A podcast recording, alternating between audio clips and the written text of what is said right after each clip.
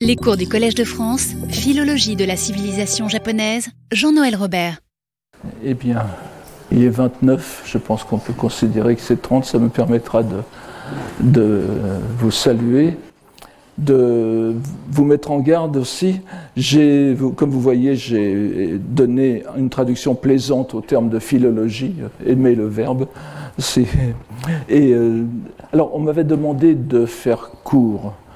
Euh, j'ai été déchiré entre deux propositions. Les, publications, je, voulais faire cette, cette euh, leçon de clôture essentiellement pour être publiée dans la collection des leçons de clôture.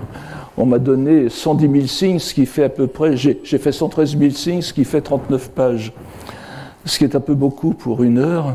J'ai réduit à 20 pages, ce qui est encore beaucoup pour une heure.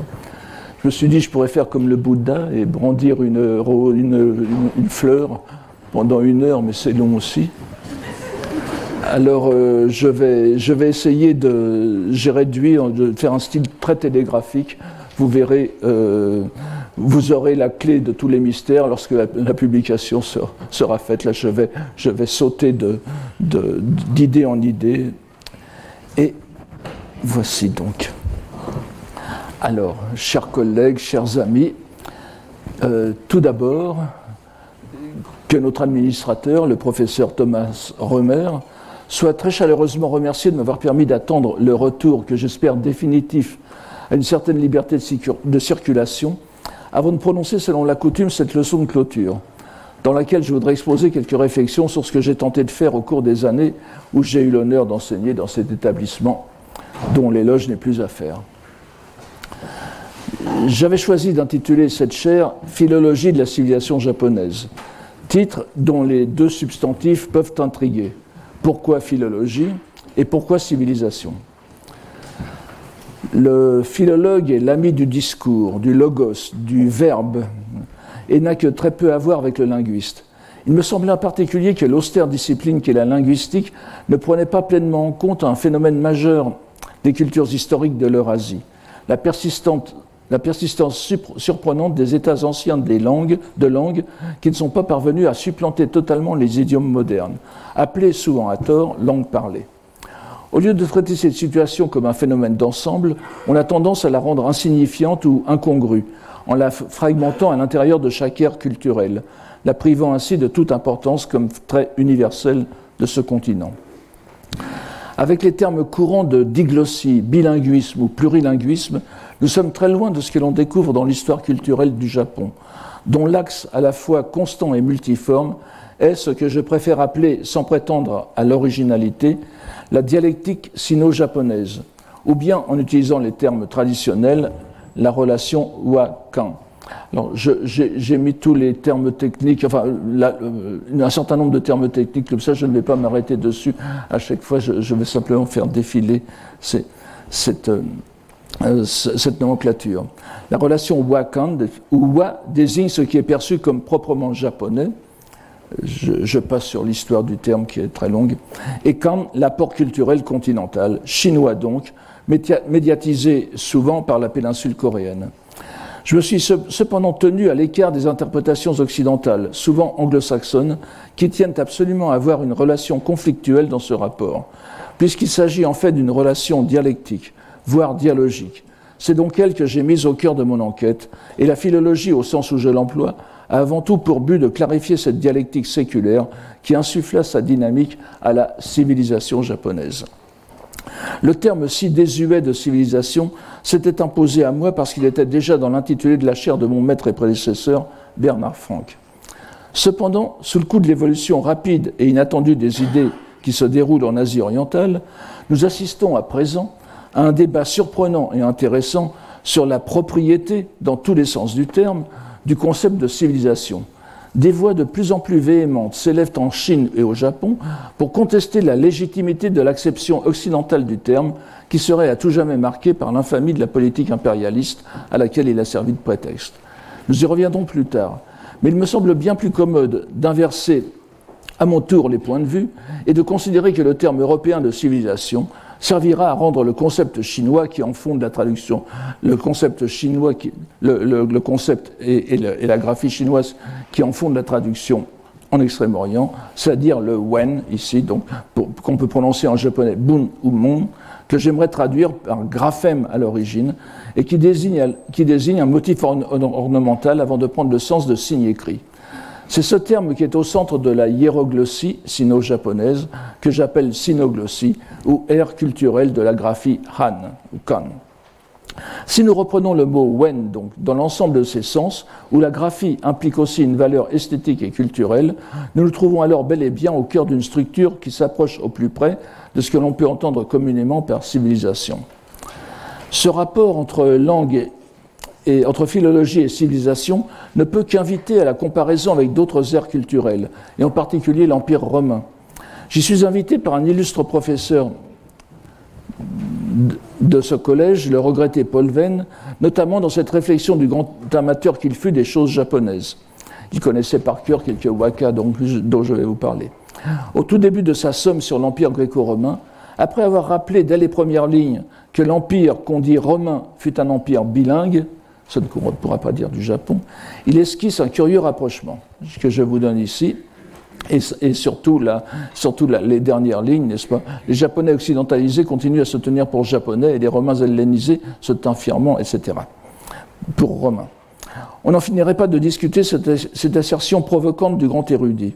Mais mieux vaut ici la transposer dans ce qui est à l'évidence plus facilement comparable, c'est-à-dire les rapports entre le monde chinois et le monde japonais, bien sûr plus proches chronologiquement et géographiquement que le Japon et l'Occident, en rappelant en premier lieu que la sinisation du Japon ne fut pas la conséquence d'une conquête militaire, mais le fruit d'un long processus volontaire de la part du pouvoir lettré de l'archipel.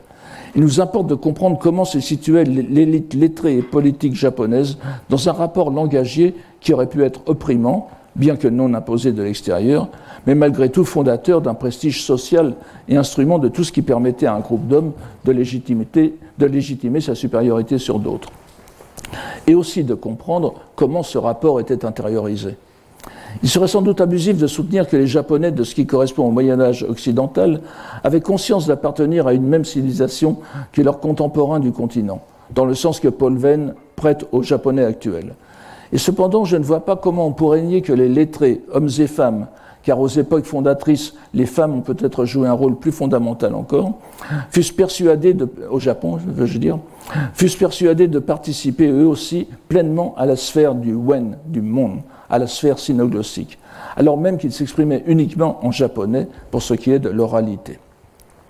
C'est la mise en évidence de cette participation que l'on peut appeler philologie, laquelle consiste à éclaircir la structure voilée et non pas cachée de la langue japonaise en tant que transposition ou altération de la langue chinoise menée au long des siècles, mais selon un processus dont les prémices furent certainement implantées dès l'aube de l'histoire japonaise, que j'appelle donc philologie.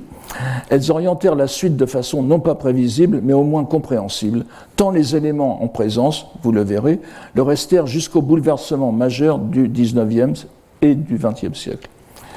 La philologie de la civilisation japonaise. Si c'était à refaire, comme aurait dit Jean-Pierre Desproges, je corrigerais bien volontiers l'intitulé en Philologie de la civilisation sino-japonaise, ce qui serait plus explicitement conforme à mon objet, car on verra sans doute que tout en s'inscrivant pleinement dans la sinoglossie, la variante japonaise présente des particularités créatrices suffisamment frappantes pour qu'on ne puisse l'y ramener complètement. De plus, la philologie, ne l'oublions pas, sera l'enquête amicale effectuée sur cette dialectique sino-japonaise wakan enquête amicale, voire amoureuse, qui est encore très loin d'être arrivée au terme de ses potentialités. Voilà donc pour la philologie et la civilisation. Notre but a été de recentrer ces deux termes sur le domaine qui nous intéressait, de partir de ce domaine et nullement de le faire entrer dans des catégories extérieures, voire, étrangères. Comment avons-nous mené notre affaire Alors je me permets, plutôt, je vais, euh, sabrer une partie. à de... Euh, excusez-moi, je vois que j'ai oublié le principal, ce qui ne m'étonne pas. Ah si, il est là. voilà. Euh, alors, voici la liste des 11, des 11 cours que, que, j'ai donnés. Je ne vais pas, je ne vais pas vous les, inciter dessus. Simplement, euh, veux faire, je, suis parti donc, j'ai pris à bras le corps cette évidence, presque cette, la palissade du caractère composite de la langue japonaise. Je vous donne quelques. Euh, ne me fais pas rire, Nicolas. Voilà, je, vous donne ici la liste de, quelques. Alors, il donc le, caractère composite de, la langue japonaise, qui lui a, euh, euh, lui a souvent valu l'appellation de langue double, Niju Gengo en japonais, parfois utilisée de façon critique alors que la langue anglaise, par exemple, dont le caractère mixte du vocabulaire anglo-saxon et franco-latin est souvent célébré par les écrivains anglophones pour la plus grande subtilité d'expression qu'ils y trouvent. Là, ce n'est plus une critique. Curieusement, ce qui est perçu comme richesse pour l'anglais est dénoncé comme un encombrant héritage pour le japonais, quand ce n'est pas comme un simple pillage du chinois sans doute parce que cette nature double ou bidimensionnalité est rendue manifeste par l'écriture utilisée au Japon depuis le haut Moyen Âge, où la distinction entre les caractères chinois, les sinogrammes ou kanji, et les signes syllabiques japonais, les kana, saute aux yeux de quiconque. Cette bidimensionnalité est externe, visible pour tous, mais aussi interne, concernant le vocabulaire lui-même. Les sinogrammes pourront noter soit un vocabulaire japonais perçu comme autochtone, soit un lexique sino-japonais, sans que le sens ni la lecture orale ne soient forcément déductibles. Donc le point de départ pour moi fut, je, vais très brièvement, euh, euh, le, point de départ pour moi fut la découverte d'un poème japonais de facture classique, les waka donc, composé par un moine poète érudit de la fin du, XIIe siècle et du début du XIIIe, qui était J.N., dont je vous donne un portrait ici qui n'est pas fait d'après photographie, comme vous vous en doutez, mais euh, qui, devait certainement ressembler à quelque chose, au moins pour l'habit, puisqu'il était moine. Donc, qui est transposé en termes poétiques tout à fait traditionnels, mais avec une précision doctrinale admirable, l'un des enseignements les plus importants du Sutra du Lotus le sutra bouddhique, dont la traduction en chinois classique fut fondamentale dans la culture japonaise classique, tout spécialement durant l'époque de Heian, donc du 8e au 12e siècle. Je me, je me donc plus systématiquement je me livrais donc plus systématiquement à l'exploration d'un sous-genre de la poésie classique japonaise, le shakyoka, ou poème à thème bouddhique, genre certes identifié par les historiens de la littérature, mais qui n'avait pas fait l'objet de travaux d'ensemble sur les rapports qu'il entretenait avec les systèmes doctrinaux, signifiant littéralement poème japonais sur l'enseignement du Bouddha Shakyamuni, c'est le sens du premier caractère, shaku, nest pas, qui est la variation de Shakyamuni. Le premier caractère de ce composé signifie aussi, par une heureuse ou voulue euh, confusion, exégèse ou herméneutique, ce qui fait que l'on peut comprendre aussi le terme comme poème herméneutique et pas hermétique, ou poème expliquant les dogmes. Or, l'évolution et le rôle de ce genre peut être retracé tout au long de l'élaboration des recueils poétiques composés sur ordre impérial des débuts du IXe siècle au début du XIIIe siècle. Et J.N. joua un grand rôle dans le huitième et dernier de ces grands recueils de l'époque de Heian, je veux dire. Ce n'est pas le dernier puisqu'il y en a 21.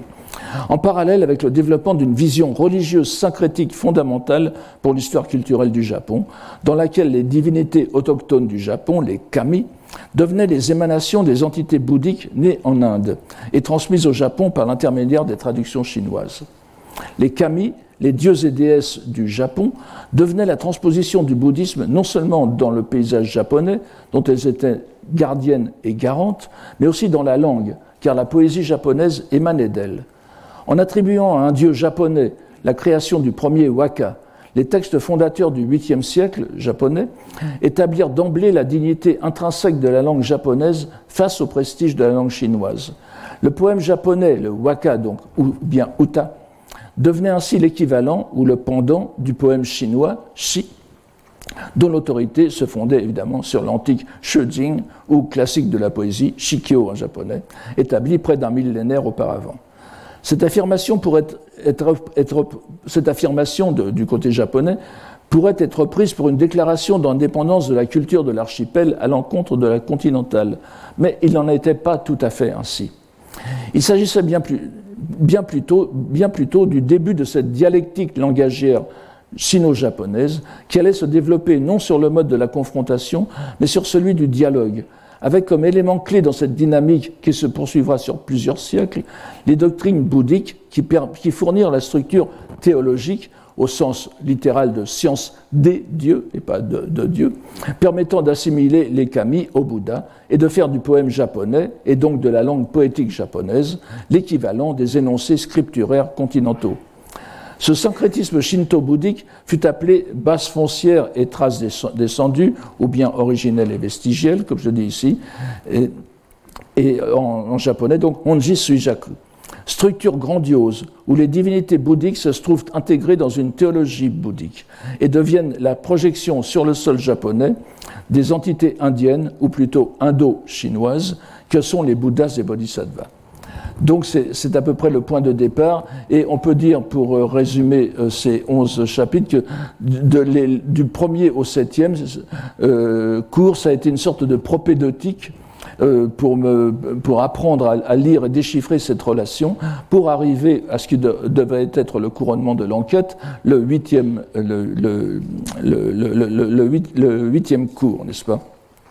Le huitième cours, qui, en, passant, en passant par le, troisième, l'ésotérisme de la langue de Kukai. Ça, c'est aussi un texte extrêmement important, euh, puisqu'il était consacré à l'exégèse de l'un des courts traités les plus célèbres du grand moine que fut Kukai, qui n'a rien à voir avec la marque de vêtements, dont je traduirai ici le titre d'une façon qui me semble plus fidèle à son contenu, n'est-ce pas? Le sens de la réalité des phonèmes et des graphèmes. Ce texte je vous donne le titre euh, quelque part par ici. Voilà.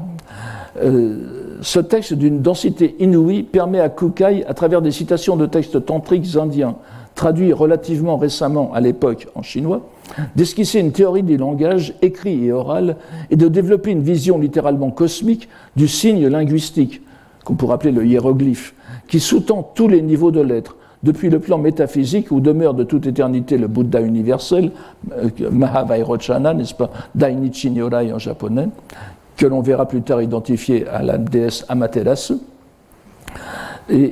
Donc, ce Bouddha, qui est reflété dans les caractères brahmiques, les bonji, c'est-à-dire l'évolution euh, sino-japonaise de l'écriture chinoise, dont je vous donne un exemple tout à fait parlant ici. Vous voyez à gauche un ancien, euh, l'une des stances sanscrites les plus célèbres transcrites au Japon dans ces caractères, et à côté un téléphone portable avec le, en, caractère brahmique, donc la, lettre germe du Bouddha Amida. Euh, il n'y a que le téléphone qui soit démodé sur la photo, puisque le, caractère euh, Bonji, lui, demeure et est très utilisé encore maintenant sur les smartphones. Euh, donc, cette espèce de continuité de l'être, partant du, plan du, plan du Bouddha universel, fait que tout est consubstantiel à ce Bouddha ultime, jusqu'aux signaux qui constituent le langage des insectes. C'est explicitement dit chez Kukai. Et entre les deux, bien sûr, les langues des peuples terrestres. La lecture de Kukai et de ses commandateurs et ses émules nous ont donné la base doctrinale de la vision japonaise de la langue et des, langues, qui représente une passerelle ontologique entre la sphère sinoglossique, la civilisation du Wen, et la philosophie linguistique indienne, pour simplifier qu'elle soit ici. Elle redistribue les cartes en venant appuyer l'idée ancienne du japonais comme langue divine de la poésie, tout en la redéfinissant comme porteuse des vérités bouddhiques dans la structure même de son écriture, syllabique comme l'écriture brahmique, donc comme l'écriture indienne et pas chinoise, et de son vocabulaire indépendant du chinois. Je, simplifie ici. Son efficace intrinsèque en fait le pendant du sanskrit par-delà le chinois. Donc tout cela pouvait être considéré comme prolégomène avant d'aborder, selon les perspectives progressivement mises en lumière, ce qui est sans doute le sommet de la langue et de la littérature au Japon, le roman du Genji ou Genji Monogatari, dont on a célébré le millénaire vraisemblablement, sinon exactement, de, façon vraisemblable sinon exacte, en 2008. Une œuvre dont Kawabata Yasunari disait dans son mémorable discours du prix Nobel, n'est-ce pas, je cite euh, Kawabata, qu'autour de l'an 1000, un roman aussi moderne ait été, écrit tient d'un miracle unique au monde.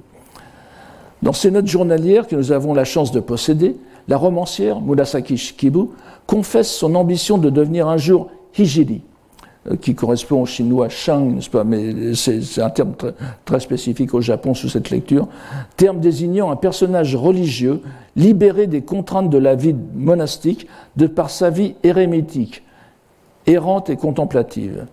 C'est à la lumière de cette révélation que nous avons pris au sérieux les opinions exprimées dès l'époque médiévale sur la nature profondément bouddhique, sur la nature profondément bouddhique de l'œuvre. Il ne s'agit pas de redire l'évidence. À une époque où le bouddhisme régnait en maître dans les mœurs et les esprits, il était inévitable qu'il constitue la toile de fond, j'ai mis un imparfait de subjonctif sur le texte, mais je qu'il constitue la, toile de fond de la vie quotidienne de cette noblesse raffinée. De nombreux éléments invitent à aller plus loin et à considérer les actes des personnages comme leur mode de parcourir la voie terme qui se trouve, Michi en japonais, euh, euh, qui, correspond à un mot sanskrit et à un mot chinois, Tao, n'est-ce pas, qui se trouve dans le premier et le dernier poème du roman, mais en un parcours qui n'aboutit pas. On peut dès lors considérer le roman comme une sorte de sutra terrestre, un sutra mondain, dont le message est à tout prendre fort pessimiste, adapté à un âge où la voie bouddhique entrait dans son déclin, selon une doctrine répandue à l'époque.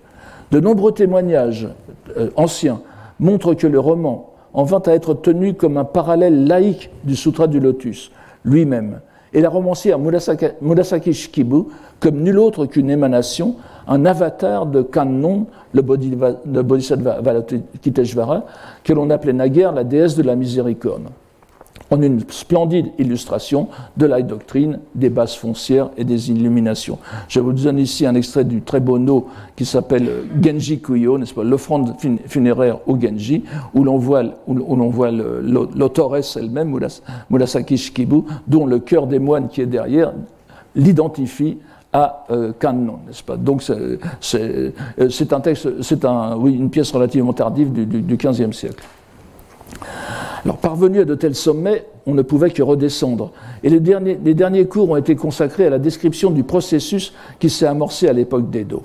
Au XVIIe siècle, alors que le roman du Genji pouvait représenter la fusion parfaite de la langue japonaise, des lettres chinoises et du bouddhisme, ainsi que le montrent à rebours les parodies qu'en fit, par exemple, le grand romancier presque naturaliste Ihara Saikaku, un nouveau mouvement prit son essor, celui des études nationales. Je pense que j'ai marqué quelque part. Voilà, philologie nationale. J'aime bien cette, euh, cette, traduction, qui n'est pas plus sotte que celle de nativisme qui est prônée par les anglo-saxons. Euh, donc, voire philologie nouvelle, qui se préoccupa avant tout d'établir de façon indépendante la dignité de la langue et des lettres japonaises face à la domination symbolique de la civilisation occidentale fondée sur le Wen.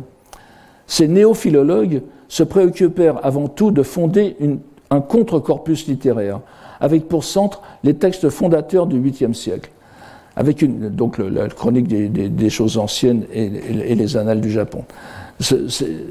avec une grande perspicacité, ils comprirent que leur ennemi principal était le bouddhisme, qui avait cimenté le lien philologique et idéologique avec le continent, bien plus que le confucianisme. Il s'agissait donc d'expulser cette doctrine de l'idée japonaise, à commencer par le Genji, le Genji Monogatari, qu'il fallait remettre dans la lignée directe de la voie véritable, Makoto no Michi, qui est la voie des dieux, et non plus celle du Bouddha. Par cette campagne d'exculturation, comme aurait dit Mme Hervieux-Léger, qui culmina au début du XIXe siècle et imprégna l'idéologie de la refondation de Meiji, l'on revenait par une sorte d'ironie de l'histoire au point de départ, à la situation où la langue japonaise était l'expression même du langage divin du Japon, avant que le bouddhisme n'effectue son œuvre de fusion avec la culture continentale. On s'apercevra sans doute que notre enquête ainsi résumée présente au moins la cohérence de la tautologie, en mettant en évidence dans le point d'arrivée qui se trouve être le point de départ du bouddhisme tenté au XIXe siècle, la réalisation de ce qui était en puissance dans le point de départ, ce que l'on pourrait appeler le contrat langagier, instauré au moins tacitement dans la chronique des faits anciens comme dans les annales du Japon, grâce au premier waka, ou poème classique émis par un dieu autochtone, le dieu Susanoo no Mikoto. Alors qu'il n'y avait au début qu'un corpus très restreint de moins de 200 pièces, où la forme classique était déjà dominante, on peut dire que ce noyau inamovible, posé d'emblée comme échappant à l'influence culturelle continentale dans les pages les plus anciennes de la littérature japonaise, sera le point central de référence, le maître de la dialectique wakan. Il existe dès les textes fondateurs un trait essentiel qui ne paraît pas devoir être séparé de la création poétique.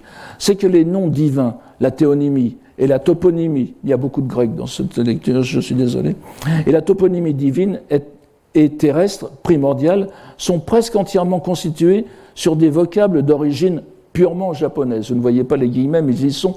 Euh, ce qui est considéré comme purement japonais, indépendamment de l'étymologie historique, qui, bien que notés en caractère chinois, sont lus en lecture explicative et jamais phonétique. Nous voyons ainsi dès l'origine un purisme linguistique qui ne peut être considéré comme fortuit, formant un socle langagier vierge qui attendait en quelque sorte d'être comblé.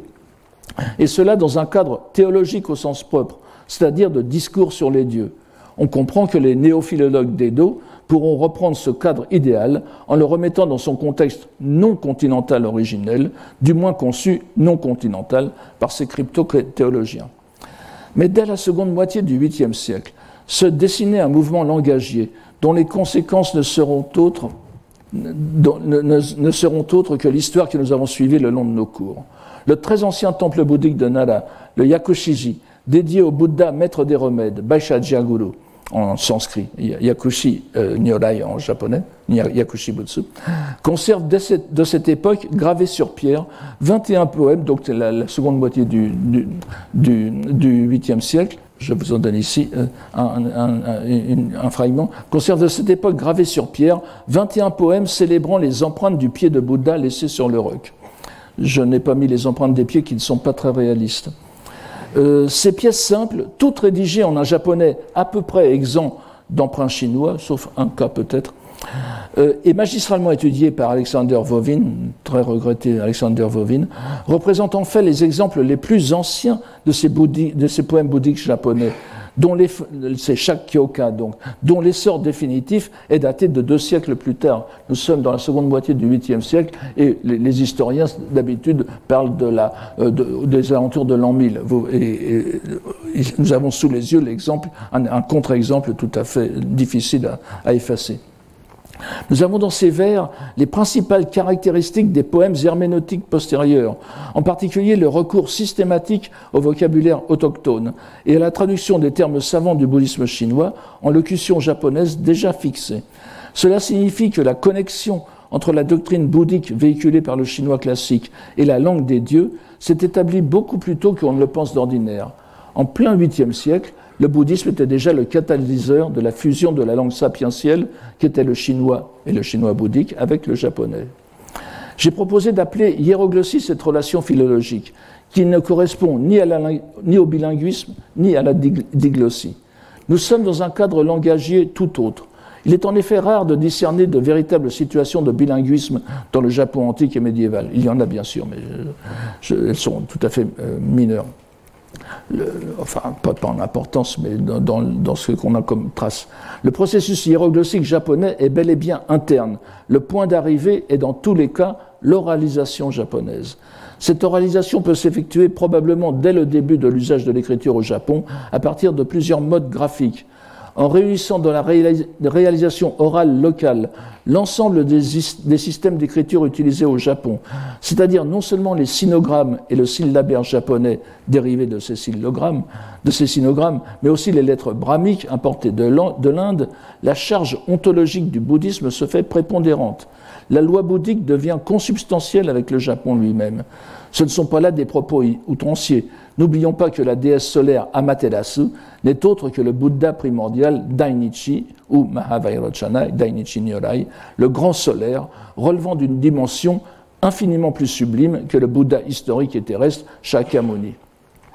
Dans une telle perspective, la vision unitaire des dix niveaux de l'être prônée par Kukai et par les docteurs de la branche ésotérique de l'école rivale de Kukai, celle du Tendai, se reflète dans la langue et l'écriture, les deux concepts étant peu différenciés dans la civilisation du Wen. Certes, mais aussi dans toutes les dimensions de l'être japonais humain et géographique.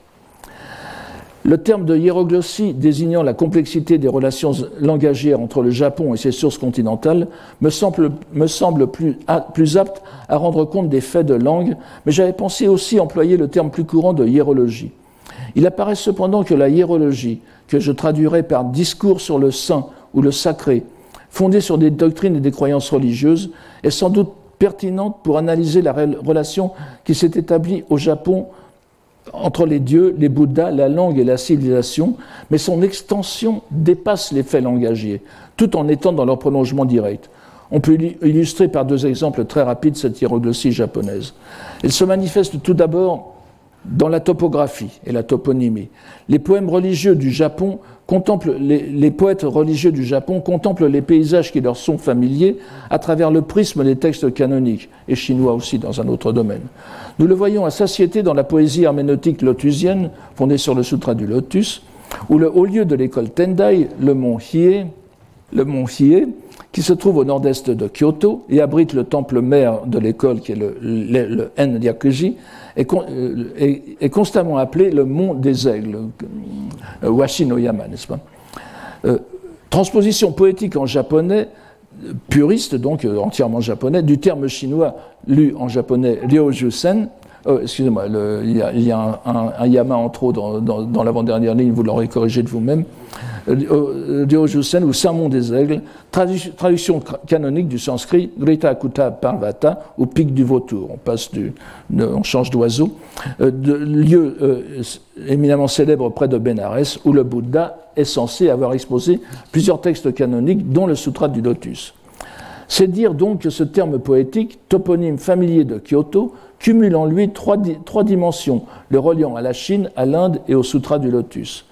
Je vais peut-être vous, vous, vous passer les deux autres exemples qui sont un peu, qui sont un peu complexes et je les ai résumés d'une façon qui sont encore plus complexes. Ce qui fait que les, euh, ce, ce, que je voulais vous dire, c'est qu'il y a tout un discours historique sur le Japon, euh, sur l'histoire même du Japon, la légitimité des empereurs japonais, qui est aussi fait par un, dans un brillant essai fait par notre ami JN, que vous connaissez bien maintenant, n'est-ce pas? Un essai qui a été rédigé en, plusieurs parties, mais euh, dont la dernière partie arrive, quasiment en 1223, à l'époque où le Japon change de régime, on passe, du régime impérial au régime des, shoguns, et qui montre vraiment que la légitimité japonaise se fonde sur des conceptions bouddhiques. C'est un, un modèle de hiérologie et pas de hiéroglossie, n'est-ce pas? Euh, nous voyons donc que hiéroglossie et hiérologie diffèrent assez nettement, la seconde s'appuyant forcément sur la première. Toute étude de la hiérologie doit partir de la situation hiéroglossique, et c'est à, la lumière de cette hiérologie qu'il convient de comprendre le discours de Kawabata, où nous voyons que paysage et poésie japonaise sont étroitement liés. Le discours japonais se déchiffre alors dans la beauté du paysage. Nous devrons peut-être ajouter à ces deux termes un troisième, grec encore, aussi utile pour faire le tour de la hiéroglossie japonaise. C'est celui de sotériologie. C'est celui de sotériologie, auquel nous. Auquel nous donnerons le sens plus étymologique, donc de verbe salvifique, logos, sauveur, c'est-à-dire de la capacité qu'a la langue ou le discours religieux d'assurer le salut de qui y a recours. Cette dimension de la hiéroglyphe japonaise telle que nous avons tenté de la décrire est en effet primordiale. Il ne s'agit de rien de moins que de considérer que la, culture de la parole japonaise, exprimée par le mot très imagé de kotoba, que vous voyez en troisième ligne, n'est-ce pas? Koto no, euh, facilement divisible en kotonoha, c'est-à-dire les feuilles de la parole, les feuilles qui se dispersent dans la, dans la nature, n'est-ce pas? A aussi une fonction opérative majeure. Cette idée découle tout naturellement des idées exposées par Kukai, mais aussi de l'élaboration des grands scoliastes de l'école Tendai, et puis bien évidemment de Jien, toujours lui. En résultat, a pu être hardiment posée l'égalité constante, que complète, que l'on retrouve très souvent euh, exprimée au Japon dans ces, termes, entre la voix de Bouddha, Butsudo, n'est-ce pas, Hotoke no Michi, et la voix de, de la poésie, de la poésie japonaise, Uta no Michi et pas, du poème chinois. Qu'elle soit ou non explique, euh, euh, cette voie de la, poésie, donc, euh, peut ou ne pas être explicitement bouddhique. C'est la, poésie en elle-même dont l'efficacité n'est pas différente de celle des formules liturgiques bouddhiques que sont les mantras et les dharani. Ce sont les dernières, les, dernières lignes ici. Cette conception sétériologique du verbe donc le poète japonais est un ascète, c'est-à-dire un hijiri, un pratiquant de, la voix non régulier, comme Murasaki Shikibu, la romancière. Cette conception sétériologique du verbe japonais s'est donc façonnée dans le rapport de la poésie avec la, la, doctrine bouddhique. Elle trouva une dimension nouvelle et inattendue dans la philologie nationale de l'époque d'Edo. L'un de ses fondateurs, Keiichu, qui est mort en 1701, était à l'origine un moine de l'école Shingon, l'école ésotérique donc fondée par Kukai. La, deuxième ligne avant la fin. Ses premières études de, de, portaient sur la prononciation des formules sanscrites et des termes bouddhiques, avant qu'il ne s'en détourne pour se consacrer à la voix des dieux, au Shinto, la qui était la véritable voix du Japon, Makoto no Michi.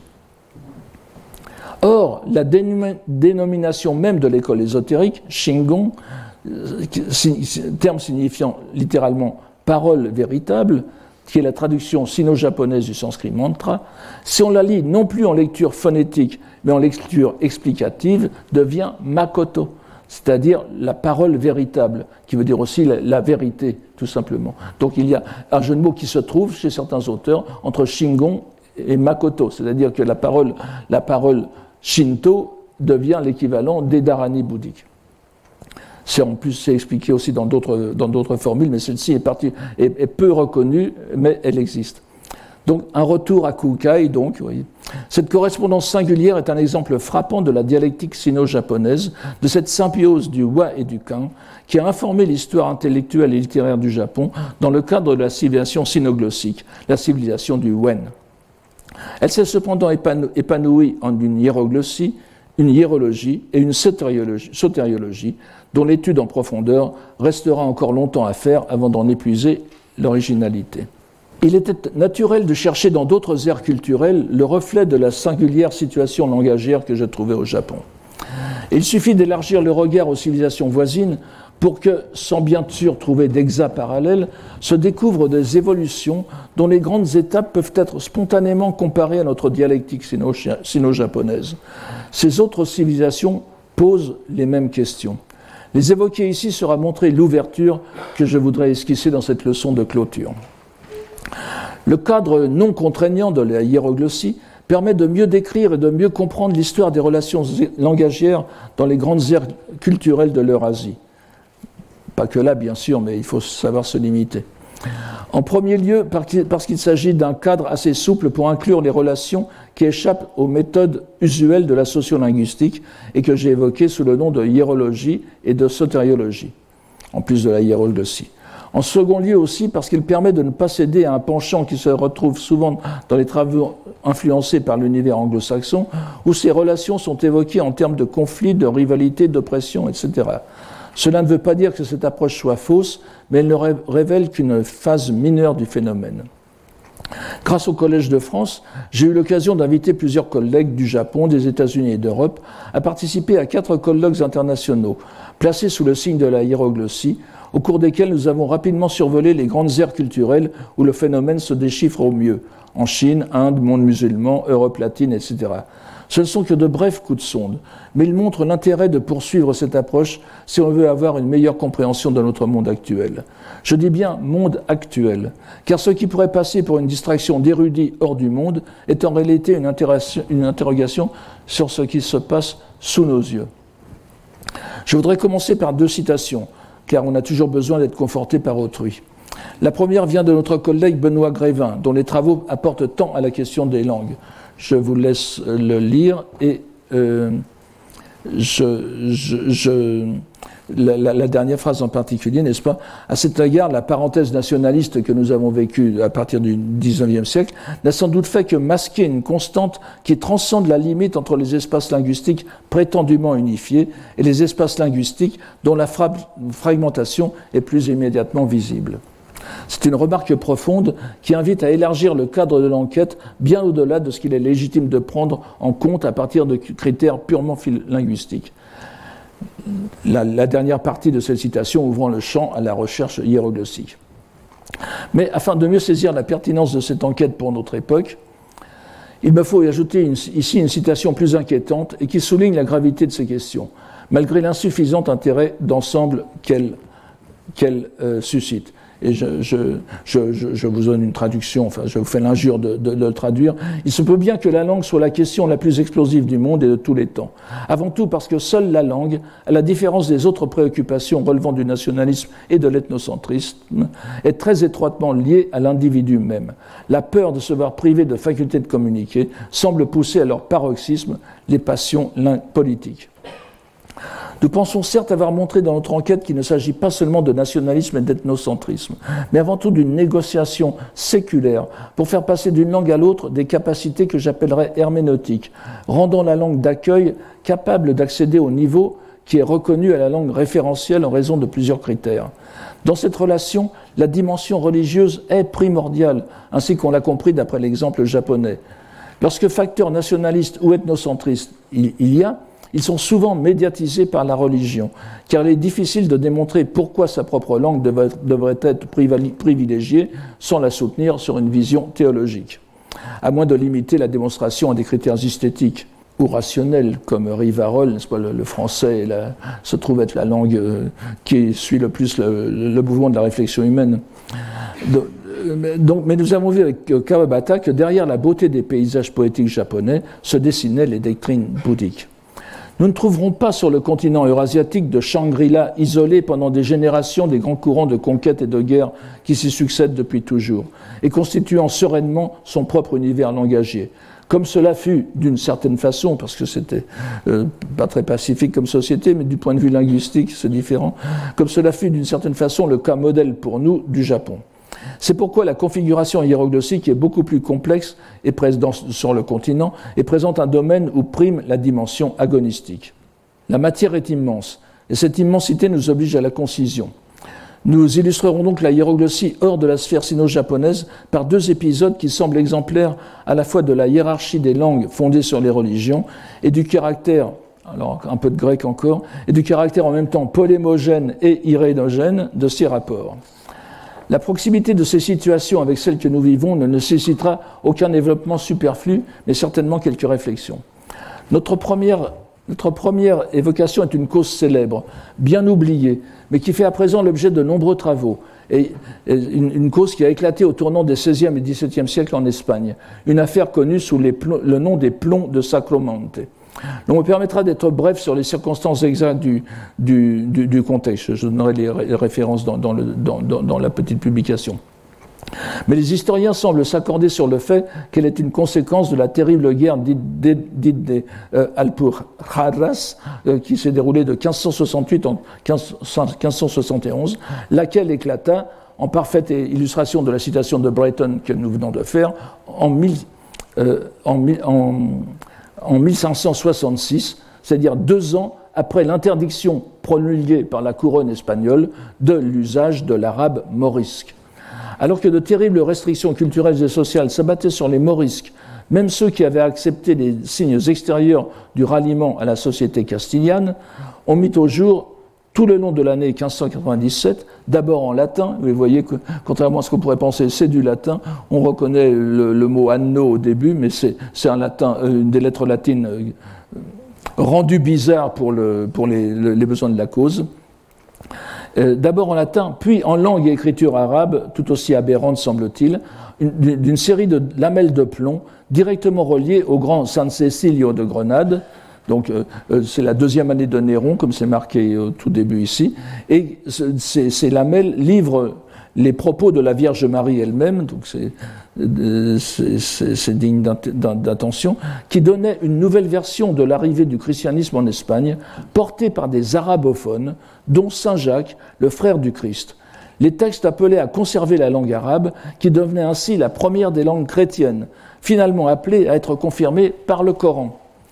Tous ces faits historiques nouveaux ne manquèrent pas d'interroger les autorités ecclésiastiques et séculières et déclenchèrent à l'époque une vague d'enquêtes épigraphiques, philologiques, théologiques, pour authentifier ou non ces documents, qui furent d'abord reconnus comme authentiques et qui le restèrent dans une certaine mesure pour une certaine partie, avant de céder peu à peu au coup de boutoir des philologues arabisants.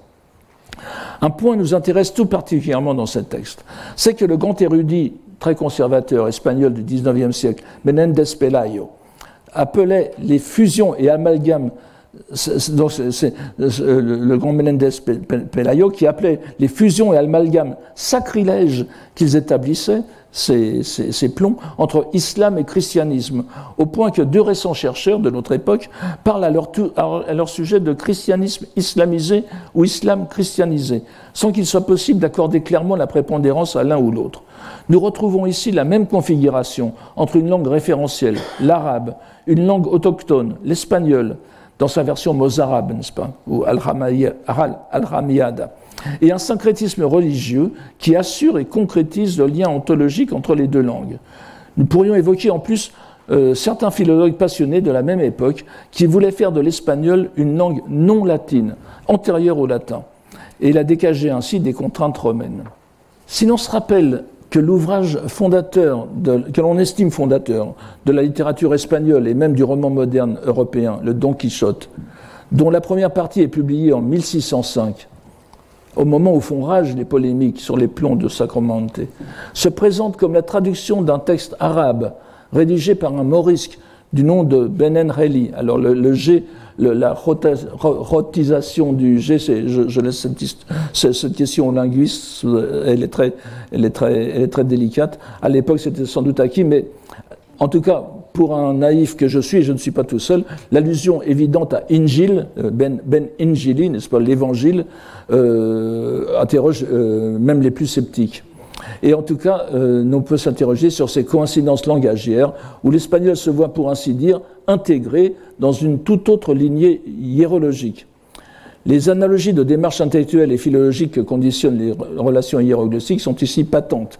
Syncrétisme religieux, individuation des langues, création d'un texte littéraire fondateur. Notre second exemple est tout aussi complexe, mais s'étale sur une fort longue période. Excusez-moi, ça, ce sont les, la version arabe des plans de Sacramente. Vous voyez, il n'y a, pratiquement pas de, points, sur les consonantiques, etc. Alors, voici une très belle, image. Donc, euh, donc il s'étale sur une fort longue période, des environs de l'an 1000 à nos jours.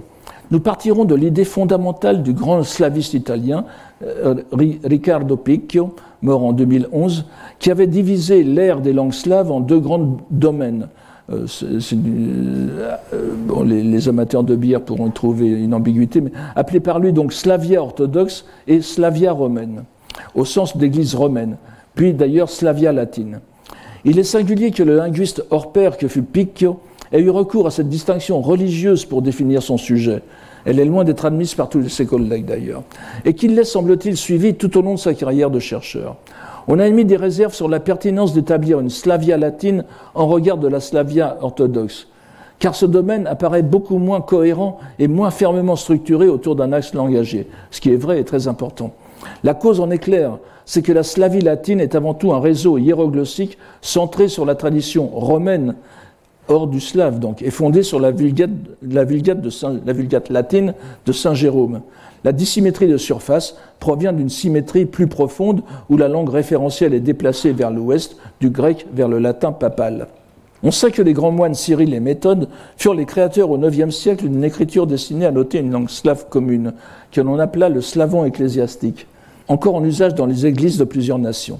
Cette écriture permit de lancer le grand œuvre de la traduction complète des Écritures et d'inaugurer une riche littérature religieuse influencée par la tradition grecque byzantine. Mais cette unique langue slavone fut notée à l'aide de deux alphabets entièrement différents, dont on ne sait pas encore, malgré une tendance se dessine, de façon formelle lequel fut créé par Cyril et Méthode. L'alphabet cyrillique, d'une part, que nous connaissons, et l'alphabet glagolitique de l'autre, dont je vous donne un exemple ici. Le slavon ecclésiastique comme hiéroglosse de l'orthodoxie slave fut noté de plus en plus systématiquement à l'aide de l'alphabet cyrillique jusqu'à nos jours. Tandis que ce même slavon noté par le glagolitique, finit par être l'apanage du rite catholique, en particulier croate, mais aussi cultivé auparavant en Bohème. Il lui manquait en cette qualité un saint patron.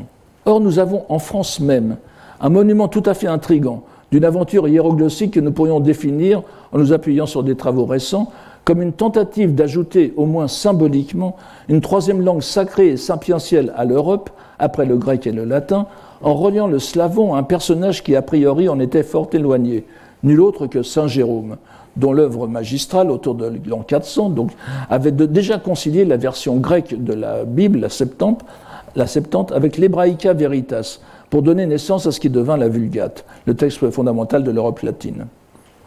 Bien qu'originaire de Dalmatie, de, la côte adriatique, donc Jérôme n'aurait pu à cette époque se prévaloir d'origine slave ou de connaissance d'une langue slave, ce peuple étant arrivé plus tard dans la région. Il s'agit donc du fameux évangéliaire de Reims, connu aussi sous l'appellation du texte du sacre, déposé dans le trésor de la cathédrale de Reims au XVIe siècle, bien qu'on ait voulu le faire remonter à Anne de Kiev. C'est un évangéliaire, en langue slavonne, certes, mais composé de deux parties entièrement différentes et complémentaires. La première en écriture cyrillique et la seconde en écriture glagolitique. Cette réunion improbable n'est pas fortuite, mais semble avoir été réalisée au terme d'un travail de recherche spécial commandité. L'évangéliaire a une longue histoire qui semble commencer au monastère alors appelé Saint-Jérôme à Prague au XIVe siècle, passer par Byzance et aboutir à Reims où une légende aussi tenace qu'infondée voulait qu'il fût exposé sur l'autel lors du sacre des rois de France. C'est une symbolique que l'on s'explique mal, n'est-ce pas? Une historienne, Madame Julia euh, montre de façon très convaincante que nous avons ici le résultat d'un travail de syncrétisme conscient d'ordre religieux, bénédictin puis jésuite, pour remettre dans la mouvance catholique le slavion ecclésiastique, dont le prestige en Slavia orthodoxa était intangible. Il manquait au glagolitique, répandu dans les milieux slaves catholiques, un patron tout aussi prestigieux, qui aurait pu dépasser Saint Jérôme. On lui fit donc la réputation de créateur de ces lettres, réputation qui perdura, appuyée et diffusée par les jésuites, jusqu'au XVIIe siècle et jusqu'aux marches de la Pologne et de l'Ukraine, avant de céder elle aussi au coup de la critique historique. Ici encore, il s'agit d'une tentative de sauvetage d'une langue, comme pour l'arabe des Morisques, en la mettant sous un patronage syncrétique, la propulsant au niveau de ses concurrents. Patronage certes sans valeur historique, mais à l'efficace symbolique démontrée par son succès même. Le cadre suffisamment vaste de la hiéroglossie permet d'accueillir ces divers aspects de la philologie pour retrouver par-delà les aires culturelles des attitudes étonnamment comparables, je ne dis pas identiques, mais comparables, dans l'évolution des rapports entre les langues, et nous invite à en poursuivre l'étude avec enthousiasme. J'arriverai sans doute à garder l'horaire. Les progrès étonnants de la traduction automatique des langues laissent entrevoir un avenir radieux. Si l'histoire suivait une voie prévisible, ce devrait en être fait de la malédiction de Babel. Chacun parlerait sa langue, et pourtant il n'y aurait plus d'incompréhension. Toutes les langues et tous les dialectes seraient non seulement préservés, mais utilisables en toute situation. Même l'anglais pourrait voir disparaître son caractère d'indispensable langue de communication. Ce serait alors l'occasion pour les langues de cultiver ce qu'elles ont chacune de singulier et d'unique, présentant non seulement une vision du monde particulière, mais surtout l'expression propre d'une pensée structurant ce monde. C'est cette idée que je trouve que, je trouve dans une situation souvent répétée, dans un ouvrage euh, que, j'ai trouvé à l'origine dans un ouvrage du très regretté Charles Mopsic, c'était Les clés pour la Torah, reprenant un, propos marquant d'un d'Eli Benamozek, rabbin du début du XXe siècle. Je vous invite euh, simplement à lire les, dernières phrases, enfin à lire cela, et je répète simplement les, dernières, les dernières phrases. Chaque nation posséderait donc non seulement sa langue spécifique, mais en plus un aspect particulier de la Torah. Nous sommes ici aux antipodes de la traduction automatique. Le but recherché en est même l'exact contraire, car les immenses progrès de ces 20 dernières années ont été rendus possibles pour une raison somme toute simple, c'est que le monde entier dit désormais à peu près la même chose. Nulle meilleure illustration de ce fait que les traductions données dans les idiomes les plus divers du premier article de la Déclaration universelle des droits de l'homme.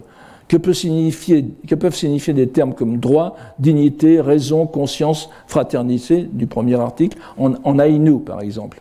Il ne s'agit pas de traduction à proprement parler, mais de l'implantation de notions occidentales dans une langue qui n'y est nullement préparée. La traduction mécanique devient alors possible puisqu'on assume que les sens précèdent les mots. La traduction devient la transposition d'un sens unique en une variété, d'expressions. Tout autre est l'idée du rabbin Benamozek. L'utilité des langues est de révéler ce que ne dit pas le texte original. Cette fois, il s'agit de la traduction comme apocalypse herméneutique. Et l'on voit ici l'analogie qui existe entre le texte scripturaire bouddhique et son développement poétique japonais tel que nous avons essayé de le mettre en lumière. Et si nous essayons de, si nous mettons ce texte de, de en parallèle avec ce texte du début de la, pharmacie de, de, Platon de Derrida, nous voyons qu'il y a encore du travail pour la traduction automatique. C'est dans cette nouvelle et infinie dimension que pourra se déployer la philologie telle que nous voudrions l'entendre, comme étude des possibilités singulières de chaque langue dans la relation hiéroglossique qu'elle entretient au sein d'un réseau de langues. Depuis euh, bien des années à présent, le Japon, à la différence de la Chine, semble avoir renoncé à son indépendance langagière. On n'a fait que substituer l'anglais au chinois classique comme langue de référence, mais aussi sapientielle. De l'autre côté, la Chine mène une formidable offensive pour imposer dans le lexique international ce qu'elle estime être des termes exprimant des notions supposées intraduisibles ou déformées par leurs équivalents occidentaux. Parmi celles-ci, il est à la fois symbolique et ironique de retrouver le mot même de Wenming, Bummei en japonais, qui est un mot qui est parti, enfin, je, ne fais pas, je ne résume pas l'histoire ici, euh, le, le, mot de civilisation, donc, qui est notre point de départ. Sur la toile, prolifèrent les pages affirmant que ce mot chinois n'a rien à voir avec le terme occidental qui le traduit le plus souvent et qu'il exprimerait en réalité un concept entièrement chinois. En d'autres termes, la traduction chinoise de civilisation reflèterait mieux son sens véritable que l'original occidental. Admirable efficacité donc des lettrés japonais, en tout premier lieu de Fukuzawa Yukichi, dans le choix du terme, reliant habilement les notions de civilisation et de culture à celles d'écriture, et diffusé dans ce qui fut l'un des grands succès de librairie du Japon au moment de son ouverture à l'Occident, son aperçu sur la civilisation en 1877, qui ne concernait à proprement parler que la civilisation occidentale. Le terme classique chinois choisi pour l'exprimer n'avait pas ce sens à l'origine. Il s'agit d'une reprise d'un très ancien lieu classique chinois, mais qui, était un peu hors contexte. Mais comportait opportunément le sinogramme wen ou graphème qui nous préoccupe tant. Ce qui fait que l'on propose à présent très sérieusement d'utiliser le terme chinois de Wenming dans les langues occidentales. Nous voyons ainsi que dans l'ère nouvelle qui se dessine, où la communication internationale immédiate atteindra un niveau d'efficacité encore impensable il y a peu, en même temps qu'elle sera en mesure d'assurer un rôle d'uniformisation de la pensée et de son expression que bien des dictateurs n'auraient osé rêver, cette utopie réalisée ouvre malgré tout une perspective optimiste sur cette philologie nouvelle que certains appellent de leur vœu. Elle devra être plus que jamais attentive à l'histoire, à la diversité des langues et des pensées, des croyances et des littératures, qu'elles soient orales ou écrites, mais elle se devra aussi, comme l'un de ses devoirs les plus fondamentaux, de présenter au peuple, au pluriel, des différentes aires culturelles réunies par un même réseau hiéroglossique, les richesses dont ils disposent et qu'ils partagent avec leurs voisins. En ce cycle de 12 ans, d'une année du lapin à l'autre, commencé en 2011 par un tremblement de terre, un raz-de-marée et une catastrophe nucléaire frappant le Japon en une funeste succession, nous avons assisté à une escalade inimaginable d'événements qui laisseront certainement des traces encore plus profondes. La question que Paul Venn soulevait reste intacte. Savoir si les Japonais se situent encore intellectuellement et culturellement dans l'orbe synoglossique ou non. Quel est le degré de proximité, voire de solidarité qu'ils ressentent à l'égard de leurs voisins immédiats, lesquels le resteront encore un certain temps?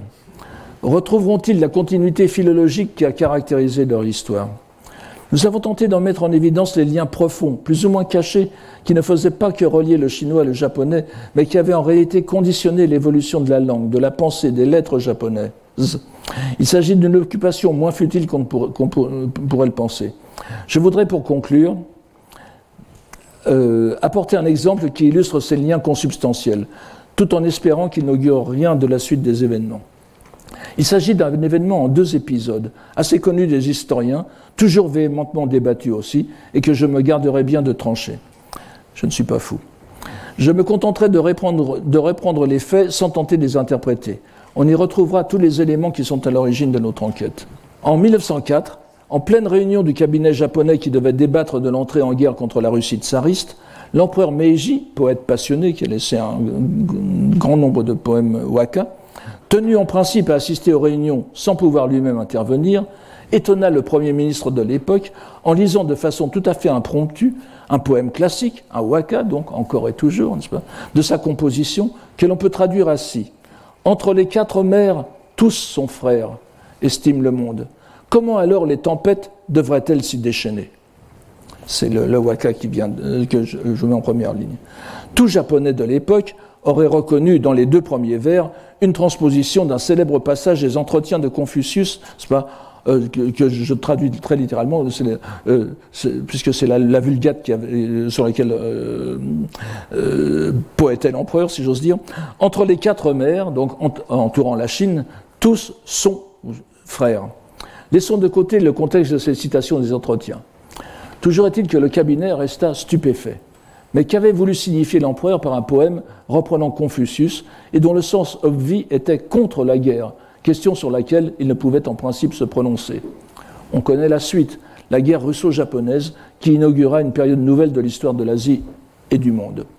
L'histoire ne se répète pas, a dit quelqu'un, mais quand même. 37 ans plus tard, au mois de septembre 1941, le cabinet se réunit pour traiter de l'entrée en guerre contre les États-Unis. Et nouvelle surprise, l'empereur Showa, cette fois, sortit de sa poche, qu'il n'en ait pas appris par cœur, me semble bizarre, mais enfin, sortit de sa poche ce même poème de son grand-père, qu'il lut à deux reprises. Dans les deux cas, et dans la bouche des deux empereurs, le poème a été généralement tenu pour une condamnation de l'entreprise guerrière, sans grand succès. Des éléments récents voudraient démontrer qu'il s'agissait bien en fait d'une intention inverse, mais on attend davantage pour en être persuadé. Retenons de cela l'essentiel à deux moments historiques cruciaux pour le Japon du XXe siècle, c'est la parfaite continuité de la dialectique sino-japonaise médiatisée par le moyen d'expression poétique instauré par les dieux qui a servi de point d'orgue pour souligner la gravité de la situation et tenter d'influer sur elle. Il n'échappera à personne qu'en ce premier quart du XXIe siècle, le Japon se trouve proche d'une situation similaire. Plus que jamais, la dialectique sino-japonaise se trouve mise à l'épreuve dans une configuration réelle et non hypothétique. Il s'agira à présent pour la sphère sinoglossique de déterminer à laquelle des deux acceptions de civilisation elle voudra se conformer, en espérant qu'il n'y aura pas de troisième ou quatrième occasion de citer ce poème. Prendre pleinement conscience de ce dilemme est le premier pas qui permettra de redonner au verbe sa liberté. Et je vous remercie. Retrouvez tous les contenus du Collège de France sur www.colège-2-france.fr.